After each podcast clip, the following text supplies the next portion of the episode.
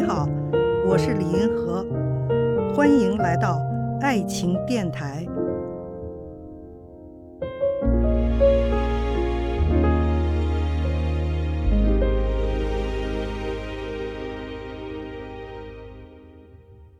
激情之爱是什么样子的？究竟什么叫激情之爱？哈，它究竟是什么样子的呢？我觉得它有这样三个特点。第一个特点呢，灵魂的强烈吸引。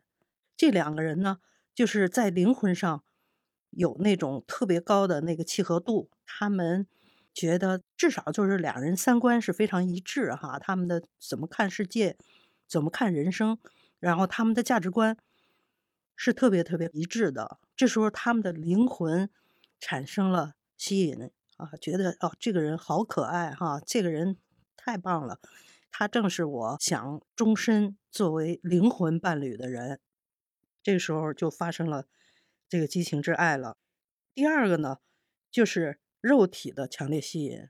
我觉得是当初上帝造人的时候就这么设计的吧，他让男性啊、女性啊，除了那个第一性征哈。区别之外，它会有一些第二性征上的的区别。比如说，第一性征就是生殖器喽，是吧？第二性征呢，就是头发呀、乳房啊、肌肉啊这些东西。第三性征呢，就是服饰啊、装扮啊这些东西哈。那天生的这个，他会安排你。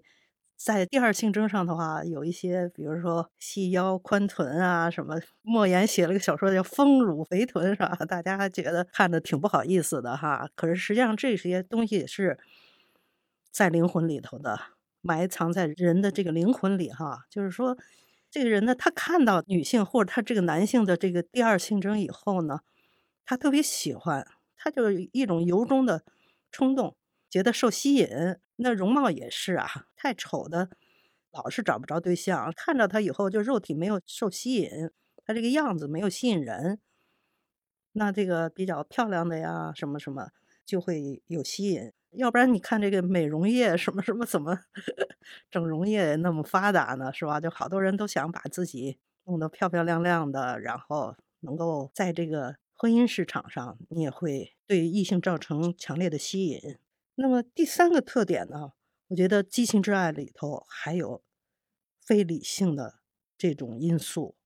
非理性的因素呢，就是说你好像真的就不知道你爱他什么，但是就是爱了，就是一种挺那个说不清道不明，不能够调分缕析啊，不能说得出来一二三的。绝对不是说啊什么你很有钱什么，或者说你很优秀什么之类的，能够说得出来的理由是吧？就是这个激情之爱里头，有的时候是有一些非理性成分，有的时候两个人爱上以后，还会问对方你爱我什么呀？你爱我哪儿啊？我记得我就这么问过王小波啊，他说爱我什么呀？呃，这个东西有时候就是说不清。你说不出来的东西，它就是非理性的东西，啊，有一种你真的说不清道不明的这种，这个也是激情之爱一个特点吧，算是。我记得有一次看那个《仲夏夜之梦》，莎士比亚的，他不就是说一个女孩那个点上一种什么花露吧，点在她眼皮上，然后她睡着了，等她醒来，她会爱上他第一个看到的东西。这个女孩一醒来就看到了一头驴，然后他就爱上了这头驴。我觉得这个情节就是很典型的讲爱情的非理性。这个爱情，它有的时候就是非理性的，你都不知道他爱他的什么，可是他就是爱上了。看见爱，感受爱，遇到爱。我是李银河，我们下期再见。